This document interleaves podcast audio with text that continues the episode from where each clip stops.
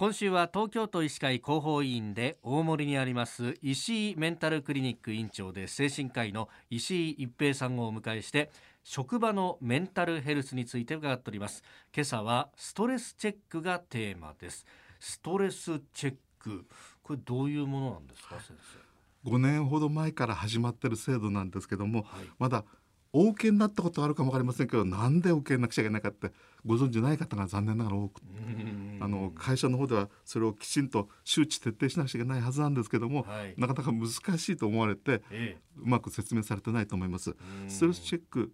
と対比して体の健康診断、はい、これは皆さんお受けになってらっしゃって、はい、あのこれは義務なわけですね、お受けになるの義務がある。実施する義務があります。ストレスチェックはその精神的な疲労がある精神的な負担があるんだっていうのを、まあ、ある程度ご自分でも自覚していただく。またそれそれを通して会社で何か負担をかけてしまう要因があるかどうか、はい、会社の方でも気づくきっかけとなるものなんですね。でこれは50人以上常時お勤めになっている方がいらっしゃる会社では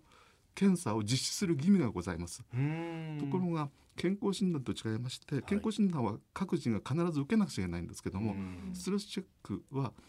ご本人が受けたくなければ拒否もしていいわけなんです。ただせっかくある制度ですんで、はい、ご自分の状態を見ることとか、うん、会社でここがちょっと負担になってるよっていうのを会社に知らしめるためには、ぜひともご利用なさるといい制度だと思います。なるほど。はい。どういった形式で行われるんですか？はい、ほとんどがチェックシート、マークシート方式って厚生労働省が、えー、お勧めしている57項目の、えーと、検索項目ありましてそれをこうチェックするだけなんですね。それを、えー、集計して分析して、えーと、各人に直接のお返しするっていう制度なんです。でご自分があ割合まあまあ健康でいらっしゃるかまたはかなり負担を感じていらっしゃるかを知る制度でございますね。あれなんかやりなさいみたいのが、はい、あの社内法で来るんあありますね。来るんですけど、はい、これ 確かになんか忙しくてやってらんねえんだよみたいなことを言う あの人もいると。私なんかもそう実施率大きな会会社ですとかなり多くの方が受けられますけどもちっちゃな会社ですと、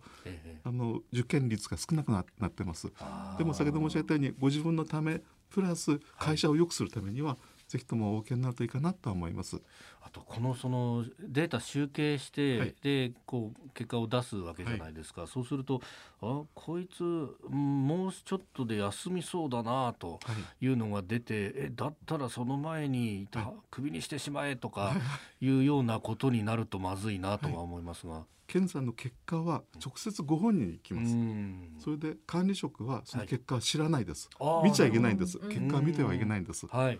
ところがその検査の結果でかなりストレスが多い。高ストレス者と言いますけども、はい、高ストレス者の場合は自分の調子の悪さを医者に相談して面接してほしいという手上げをすることができます。あ自分から？はい。手上げをする手上げをする相手は、はい、ストレスチェックの実施事務従事者と言いますけども、特別な係の方それは守秘義務があります。その方に手上げをしますとそうしますと手を打して医者に面接行くんですけども、はい、それはまあ今後のことで会社を良くするためには管理職にも一応伝えますということで手上げをして医者面接する場合には管理職がその程度を見ていいわけなんです。で医者の面接をいたしますと、はい、あこういうところが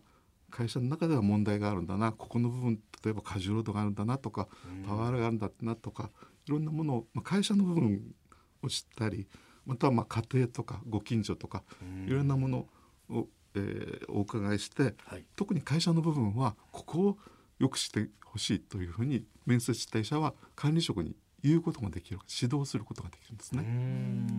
でそれをもとに退職させるとか不利な扱いを受けることはないと思います。なるほど。心の健康診断みたいな思えばいいそうですそうです。石井メンタルクリニック院長石井一平さんでした。先生明日もよろしくお願いします、はい